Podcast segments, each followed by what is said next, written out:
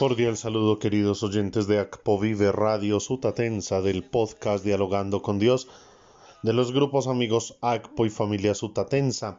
Elevamos nuestra acción de gracias a Dios por el cumpleaños de Carmen Molina en Venezuela y de Jennifer Quintanilla. Que el Señor les colme de bendición y les permita una vida en santidad. Oramos por las intenciones y necesidades por la salud física y espiritual de todos los integrantes de los grupos de oración Aguas Vivas en Río Negro, Antioquia, María Auxiliadora en Ulloa, Huila, Estrella del Mar en Bogotá, Grupo de Oración y Liberación de Elvia Moncada en Medellín, jóvenes y asociadas de la Congregación María Reparadora, jóvenes con Jesucristo Parroquia Santa María de la Reconciliación, Capilla San Juan Pablo II. Catequesis familiar de la Parroquia San Damián de Molocay y Catequesis familiar de la Parroquia Santa María Reparadora. Oramos por el don de la fortaleza para Gladys Amparo Arboleda Reynosa en este momento de pérdida, de dolor, de angustia, que el Señor sea su esperanza.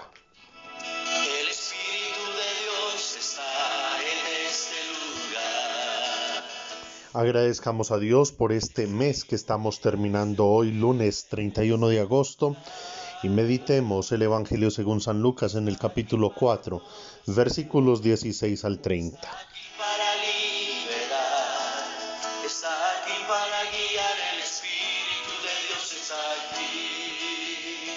En aquel tiempo fue Jesús a Nazaret, donde se había criado entró en la sinagoga como era su costumbre los sábados y se puso en pie para hacer la lectura.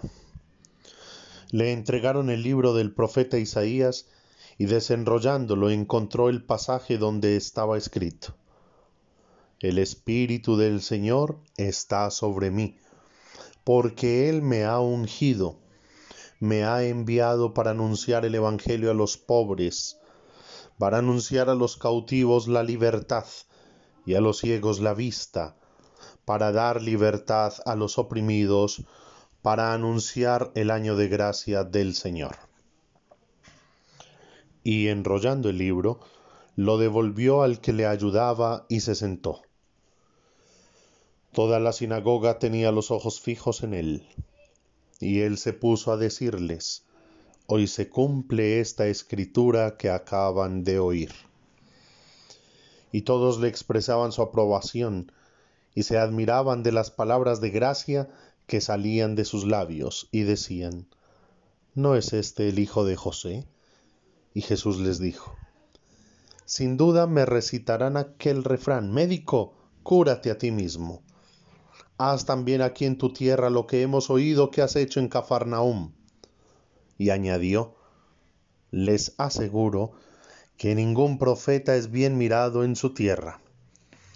Les garantizo que en Israel había muchas viudas en tiempos de Elías, cuando estuvo cerrado el cielo tres años y seis meses, y hubo una gran hambre en todo el país. Sin embargo, a ninguna de ellas fue enviado Elías, más que a una viuda de Sarepta en el territorio de Sidón. Y muchos leprosos había en Israel en tiempos del profeta Eliseo, sin embargo, ninguno de ellos fue curado más que Naamán el sirio. Al oír esto, todos en la sinagoga se pusieron furiosos y levantándose lo empujaron fuera del pueblo hasta un barranco del monte en donde se alzaba su pueblo, con intención de despeñarlo. Pero Jesús se abrió paso entre ellos y se alejaba. Palabra del Señor.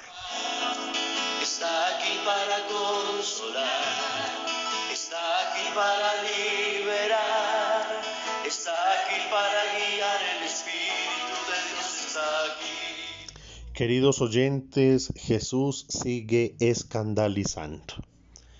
Escandalizó a Pedro ayer cuando le profetizó el dolor, el martirio, la muerte por la que tenía que pasar.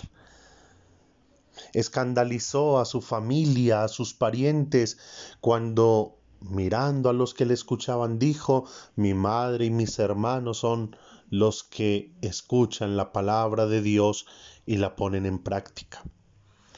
Escandalizó a las autoridades del templo cuando se molesta y arroja y expulsa del templo a los mercaderes que habían convertido la casa de oración en un lugar de comercio. Jesús ha escandalizado a las gentes cuando entra a comer con pecadores, cuando llama a un cobrador de impuestos, cuando es capaz de sanar y de ayudar a los paganos. Y hoy quizás está pronunciando un gran escándalo, porque lo que sucede con el pueblo, la religión oficial del momento, es que Dios se había revelado a los hombres, pero las autoridades religiosas habían excluido a los pobres, a los enfermos, a los pecadores, a las mujeres, a los niños, a los paganos, y convirtieron a Dios en exclusividad para unos cuantos.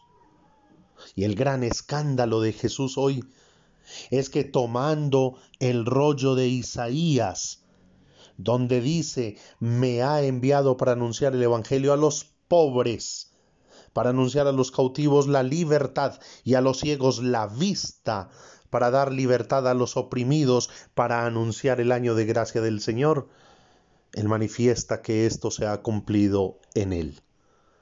El gran escándalo es que Jesús vuelve a traer a Dios, el Padre, para los oprimidos, los excluidos, los pobres, los enfermos, los pecadores, las mujeres, los niños, para los paganos, para todos trae Dios al Padre. Y aquellos que tenían el monopolio de la religión se escandalizan y hacen de todo para acabar con él. Y muchos de nosotros quizás seguimos sin comprender el porqué de esa lógica de Jesús, el porqué de hacerlo todo como tan extraño, un reino de los cielos, una revelación del Padre para el pecador, para el pobre, para el enfermo. Y el secreto lo encontramos hoy mismo en toda la liturgia de la palabra. Empezando por la primera carta de San Pablo a los Corintios, capítulo 2 del 1 al 5, cuando dice San Pablo, mi palabra y mi predicación no fue con persuasiva sabiduría humana, sino en la manifestación y el poder del Espíritu. Y Jesús ha leído también en el rollo de Isaías que el Espíritu del Señor está sobre mí porque me ha ungido hasta el mismo Jesús, el Verbo encarnado, el Dios hecho hombre, el Mesías, el Salvador, reconoce que su autoridad y su palabra, su poder y su misericordia vienen por la gracia y la acción del Espíritu Santo. Tal es la donación del Padre a los hombres que les entrega a su amadísimo Hijo Jesucristo, pero luego el Padre y el Hijo le entregan a los hombres su amor, es decir, su Espíritu Santo. Jesús obra por la gracia del Espíritu y solo podemos entender lo que Jesús dijo y hace por la gracia del Espíritu. Todo nos viene dado por el Espíritu Santo. Así lo reconoce San Pablo.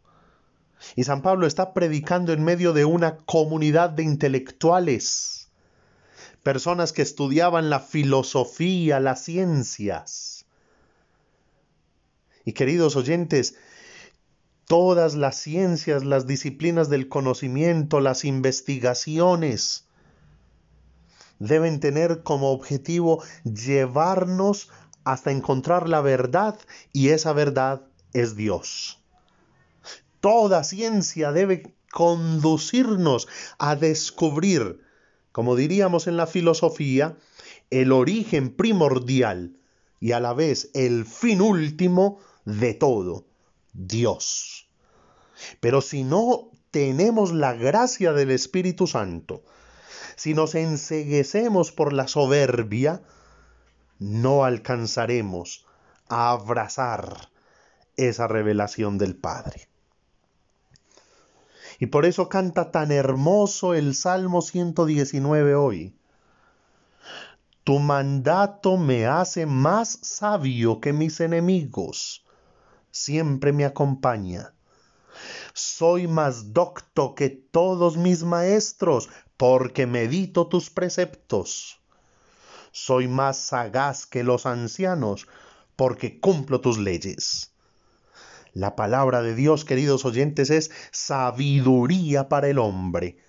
Y el Espíritu Santo viene para que el hombre entienda el misterio divino y pueda, aún viviendo en este mundo, estar en sintonía, en comunicación, en intimidad con Dios Padre, con Dios Hijo, con Dios Espíritu Santo, Dios uno y trino, Dios vivo y verdadero y en esa sabiduría encontrará la plenitud.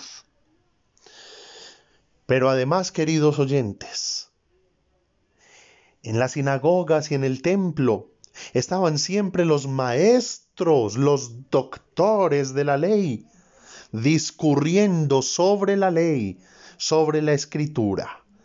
Y Jesús dice, hoy esta palabra se ha cumplido. Cuidado, queridos oyentes, nosotros nos quedamos siendo como esos fariseos, doctores, escribas o estudiosos de la ley, que nos dedicamos a estudiar la Biblia, a aprender versículos de memoria, a hablar sobre Dios, pero sin traer la palabra de Dios a la vida cotidiana. La palabra de Dios se debe hacer vida cada día de nuestra existencia. Si no la meditamos y la ponemos en práctica, si no sacamos de ella toda su sabiduría de vida, pues entonces la estaríamos paganizando y conoceríamos la Biblia como conocemos cualquier corriente filosófica. Por lo tanto, que cada vez que leamos la escritura podamos decir con Jesús, esto se ha cumplido hoy, porque cada uno de nosotros es capaz de ponerla en obra, de hacer lo que ella nos manda, de vivir lo que ella nos enseña, de aceptar y amar lo que ella nos orienta, que la palabra de Dios se convierta en norma de vida para cada uno de nosotros ruega por nosotros, Santa Madre de Dios, para que seamos dignos de alcanzar las promesas y gracias de nuestro Señor Jesucristo. Amén. Feliz día, que Dios les bendiga.